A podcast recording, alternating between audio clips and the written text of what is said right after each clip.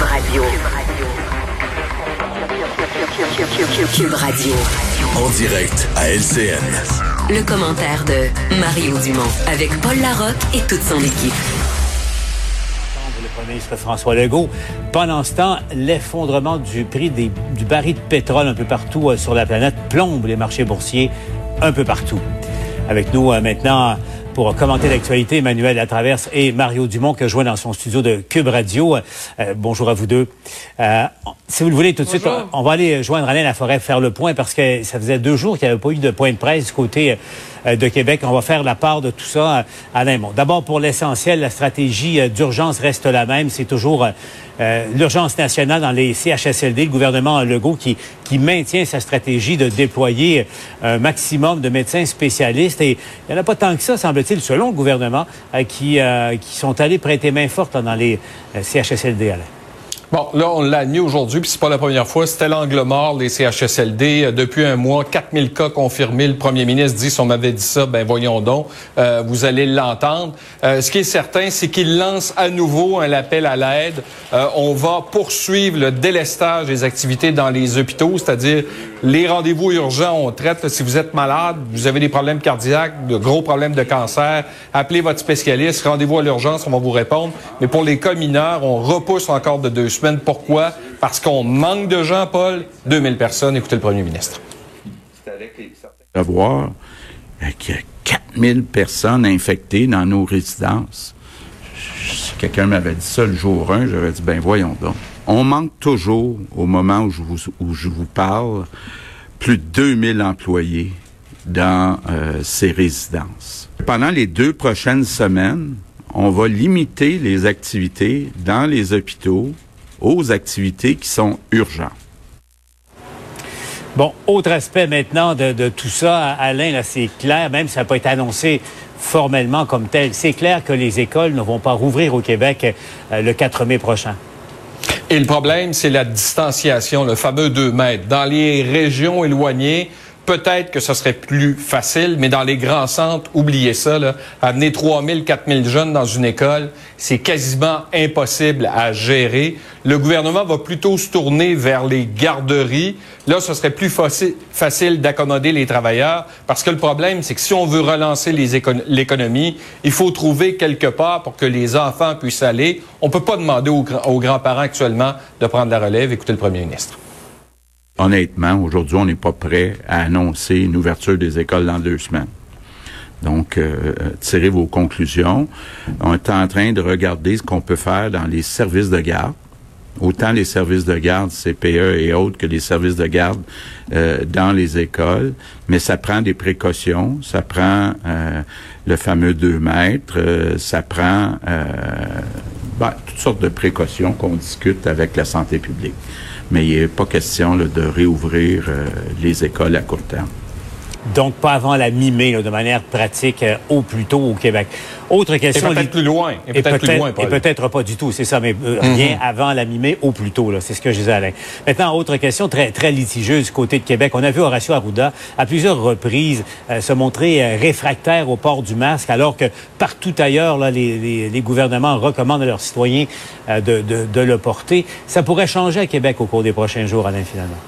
Il y a toujours des inquiétudes par rapport au faux sentiment de sécurité, mais écoutez, ce qu'on a appris aujourd'hui, c'est qu'on est en train de préparer des vidéos pour vous montrer comment le mettre, comment l'enlever. Écoutez la suite. Je voudrais bien être au clair là-dessus. Là. J'ai jamais été contre les masques. Au cours de la semaine, on va avoir une position nouvelle par rapport à ça, pour que les gens puissent fabriquer des masques avec certaines conditions qui vont être adéquates. Si les gens, pour protéger les autres, ou peut-être pour éviter qu'ils contaminent les autres parce qu'ils sont asymptomatiques avant qu'ils le fassent, portent un masque de façon adéquate, puis font les autres consignes, ça va être adéquat. On va même probablement faire des vidéos pour expliquer aux gens comment le mettre, comment l'enlever, etc. Parce que ce que Horacio Arruda expliquait, c'est que des endroits, entre autres, où on le porte, c'est que le 2 mètres, on le maintient plus. On se retrouve un côté de l'autre en pensant qu'on est en sécurité. On se lave moins les mains, donc risque de contamination. Le débat fait toujours rage, Paul. Alain Laforêt à l'Assemblée nationale à Québec. Mario Emmanuel avec moi maintenant pour commenter tout ça. Emmanuel, je commence avec toi. Sur le fond, euh, il y a encore euh, de, de, difficultés de communication, je vais appeler ça comme ça. Euh, y a, ça, ça grésille sur la ligne entre le gouvernement et les médecins spécialistes. Ça marche pas encore là, sur le déploiement des spécialistes dans les CHSLD. Non, un gros, gros, gros décalage, encore une fois, entre le discours officiel du premier ministre qui dit qu'il y a seulement 100 médecins qui sont disponibles. On comprend, le gouvernement veut des médecins qui sont disponibles à temps plein, hein, parce que l'idée, c'est pas d'augmenter la rotation de personnel dans les CHSLD. Donc, on veut pas des portes tournantes de médecins, on veut des médecins qui vont pouvoir assurer le service pendant les deux prochaines semaines. Monsieur Legault dit qu'il y en a seulement 100 de disponibles. Or, quand on parle à la Fédération des médecins spécialistes, les chiffres sont beaucoup plus élevés. Là. Moi, ceux qu'on m'a donné, c'est 678 médecins qui seraient disponibles en tout temps, 974 qui seraient disponibles par, sur la semaine et 812 le week-end. Et ce qu'on dit du côté des médecins, c'est pas que les médecins sont pas disponibles, c'est que la répartition, leur assignation pour les mettre aux bons endroits, c'est ça qui fonctionne pas, que le système est totalement débordé. Mhm. Et c'est ce qui fait que finalement, il n'y a pas les médecins sur le terrain. Donc encore une fois, là, d'un, ça grésille sur la ligne parce que les médecins euh, sont un peu euh, tannés, disent-ils, qu'on leur casse du sucre sur le dos, justement. Mais surtout, euh, on voit là, que la mise en œuvre des renforts, là, on a encore un problème de, de répartiteur, comme j'aime dire.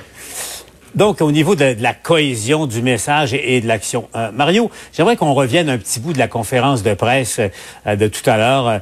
question du collègue Laforêt, d'ailleurs. Depuis le début, vous avez été en mesure d'avoir toute l'information que vous auriez dû avoir pour prendre les bonnes décisions.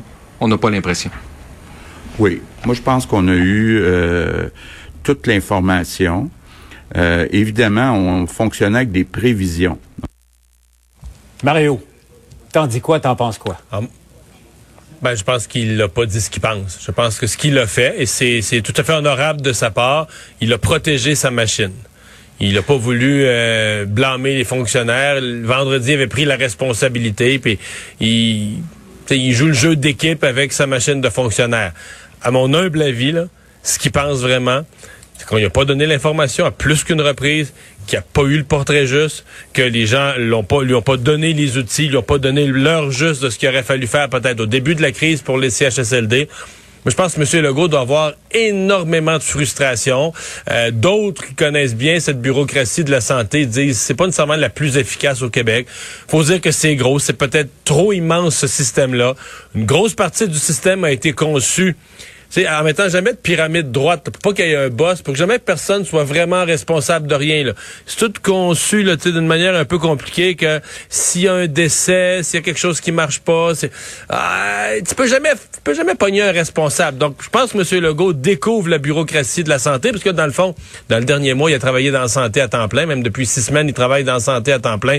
Et je ne pense pas que quand il a dit ça, euh, il le pensait vraiment. Je pense qu'il est extrêmement frustré à plus qu'une plus qu'une l'impression de ne pas avoir eu leur juste. Parce que, Emmanuel, c'est pas facile pour, pour le gouvernement, évidemment, l'ampleur de la crise. Et c'est pas le seul. la plupart des gouvernements en Occident ont trébuché sur la question de la protection des, des personnes euh, âgées. Mais c'est le temps de réaction, si on veut, du côté de Québec entre ce qui se passe sur le terrain et ce qui est, l'ordre de marche qui est donné par euh, le premier ministre. Il est là, le décalage. Oui, et, et on, on, voit clairement que ça demeure un système qui fonctionne en silo, même euh, en défendant sa machine. Euh, Monsieur Legault l'a un peu euh, expliqué, malgré lui, je dirais. On a des CIUS, on a des CIS qui ont chacun leur liste, chacun leur médecin. Alors, médecin A est disponible dans la zone du CIS du 6, mais dans le fond, c'est le SUS qui en aurait besoin, mais ce monde-là se parle pas. Alors, c'est comme tout le monde est confiné dans, dans ses trous. Mhm. C'est ce qui fait qu'en ce moment, en Estrie, en Mauricie, il y a des médecins disponibles qui seraient prêts à y aller, puis on leur dit là-bas qu'on n'a pas besoin d'eux, alors qu'à Montréal, on est en pleine crise. là. Et donc, c'est cette espèce de, de, gestion en silo là euh, qui semble ralentir énormément la coordination euh, des efforts. Et ça, euh, la réalité, c'est c'est très difficile, moi, je pense, à un moment donné, pour le gouvernement de réussir à abattre ces murs-là. On peut pas reconstruire le système de santé en même temps. Et je pense que c'est ce qui illustre l'ampleur des difficultés auxquelles le gouvernement est confronté en ce moment. Mhm. Et, l'autre question a été soulevée également avec Alain, euh, la question du port du masque. Euh, Mario, euh, est-ce qu'on peut envisager un autre, un autre pas de déconfinement au Québec sans que les gens qui nous écoutent soient invités à porter un masque, ne serait-ce que pour protéger les autres. On sent encore Horacio Arruda très réticent par rapport à ça, alors que tout le monde le fait ailleurs sur la planète. En même temps, il a dit qu'on aurait des directives là-dessus euh, cette semaine, donc une nouvelle directive, des nouvelles, euh, des nouvelles indications, peut-être même sur la, des, vidéos explicatives sur la façon de le, porter et de l'enlever. Mais moi, pour moi, il y a deux clés du déconfinement là. C'est les masques et des tests. Et dans les deux cas, ben oui, il faut avoir effectivement, il faut, faut que la directive de la santé publique sur les masques soit claire. Mais après ça, il faut en avoir en quantité, des deux des masques et des tests. On ne pourra pas, à mon avis, euh, réussir le déconfinement dans un nombre important de secteurs. Là, aujourd'hui, c'est juste la construction résidentielle, mais dans un nombre important de secteurs, si on est à compter les masques un par un, là, si il faudra avoir de la disponibilité en quantité, mhm. des masques et des tests là, pour être capable de tester dans les milieux de travail. Donc ça, pour moi, c'est le grand, c'est le grand défi. Et euh, l'histoire des, écoles, là, en tout cas, rien avant la mi-mai au plus tôt. Euh, euh, Emmanuel, au fond, le premier ministre se rend à, l'évidence. C'est pas les conditions gagnantes sont pas réunies, loin de là au Québec. Non, parce que je pense qu'il faut le dire, l'ouverture des écoles amène un lot de risques en termes de contamination. Le gouvernement ne peut pas envisager ce risque-là s'il n'a pas repris le contrôle sur les CHSLD. Là. Je veux dire, on peut pas. Il faut que les choses soient stables, qu'elles soient euh, au beau fixe. Euh, toutes les études, tous les experts le disent. Pour vraiment envisager un déconfinement à grande échelle, ça prend 14 jours consécutifs de baisse de nombre de cas. On est encore loin de ça au Québec et seulement en termes de ressources, là, euh, le gouvernement a de la, peut pas se lancer dans une vaste opération aussi complexe que rouvrir les écoles quand il n'a pas repris le contrôle sur ce qui se passe dans les CHSLD.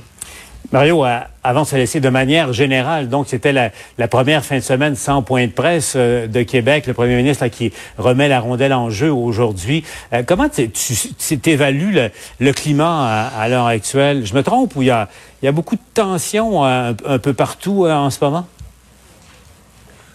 Ben, si vous voulez mon avis, là, oui, mais c'est plus normal. C'est-à-dire que je pense qu'il y a eu une espèce de climat au début qui était qui était trop beau pour être vrai. Là. Les deux, trois premières semaines, on était fiers d'avoir pris des décisions rapides puis tout ça, mais on est face à un virus qui est destructeur. Regardez la face des dirigeants là, partout en Europe puis des, médecins. Vous avez il faut comprendre que c'est un virus qui est dur puis au début, peut-être qu'on a espéré ici qu'on allait le passer en faisant des tartelettes portugaises. C'était bien sympathique, ça faisait une bonne atmosphère de conférence de presse, puis les gens se relayaient ça sur les réseaux sociaux, mais c'est un virus écœurant qui tue le monde. Là. Puis là, il nous fesse d'en face. Fait qu'à un moment donné, faut... là, on est là-dedans. on vit ça, puis on le vit durement, puis notre gouvernement fait ce qu'il peut. Puis, c'est le test du c'est le test du réel. Là. Manuel, Mario, on vous retrouve un peu plus tard au TVA Nouvelle. À tout de suite. Au revoir. Au revoir. Autre nouvelle qui retient l'attention, bien évidemment, à Sylvain, cette terrible tuerie euh, euh, du côté de, la Nouvelle-Écosse, euh, Sylvain. Donc, on a appris aujourd'hui que le bilan est maintenant officiellement de 19 morts, mais attention, ce bilan va sans aucun doute s'alourdir au cours des prochaines heures, des prochains jours. Et ce chiffre augmente là, depuis 24 heures. Euh, au départ, on avait une idée vague de quelques victimes et par la suite, on est passé de 10 à 14 à 17. On est à 19 victimes euh, et c'est un chiffre qui n'est pas officiel. Euh, je vais vous montrer essentiellement là, la, la cavale de ce fameux euh, euh, tueur. Euh, ça a commencé samedi soir, très tard, là, au-delà de 23, 23h30, porte à pic. Ici, des coups de feu sont entendus. La police donc se rend sur place et découvre un véritable carnage sur place, des gens à l'extérieur et à l'intérieur qui sont décédés.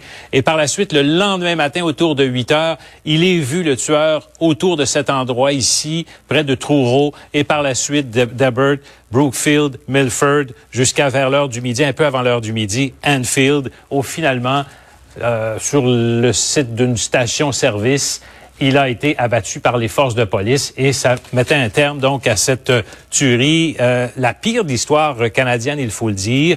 Sur place donc évidemment les corps, mais aussi cette femme, Heidi Stevenson, qui était évidemment en service de la GRC, qui a été abattue. Là-dessus, je vous invite à écouter justement la porte-parole de la GRC aujourd'hui en point de presse. Je veux confirmer qu'il y a 19 victimes, mais nous, avons attendu, nous nous attendons à ce qu'il y en ait d'autres. Les victimes étaient des hommes et des femmes, tous des adultes. Il semblera que certaines des victimes étaient connues du suspect et qu'elles aient été ciblées, tandis que d'autres ne l'étaient pas. Nos membres se trouvent actuellement sur 16 lieux de crime à Portapic et dans d'autres collectivités dans le centre et le nord de la Nouvelle-Écosse. Bon, on sait que l'individu, euh, Sylvain, avait fabriqué, enfin, avait camouflé ou changé une voiture pour la faire passer pour une c'est voiture de la GRC, portait un faux uniforme également de la police. Pourquoi? Quel était- quels étaient ces, ces mobiles ou son mobile? Ben, D'abord, ce qui fait dire aux policiers, évidemment, de sources policières, qu'il avait prémédité son geste depuis un bon bout de temps, Gabriel Wortman, qui est lui-même un denturologiste euh, connu dans le secteur, Il a utilisé donc une fausse voiture donc de la GRC, un costume aussi de la GRC, donc passant presque inaperçu. Selon les différents médias sur place, on commence à se demander, les questions euh, portaient là-dessus. Euh, il semblerait que l'ex-femme du tueur et son nouvel ami aient été les cibles principales. Et par la suite, euh, presque au hasard, les autres victimes. On enquête sur 16 sites actuellement, inclus évidemment ces résidences, mais cinq sites ont été incendiés et c'est peut-être justement à l'intérieur de ces sites qu'on pourrait trouver de nouvelles victimes, malheureusement. Merci, Sylvain. Je rappelle à 16h30, hein, on ouvre les lignes, on répond à vos questions. Vous pouvez euh, nous appeler, le numéro de téléphone apparaît au bas de l'écran, nous écrire à tvanouvelle.ca et même enregistrer votre question et la faire parvenir sur la page Facebook de TVA Nouvelle. On vous retrouve dans un instant.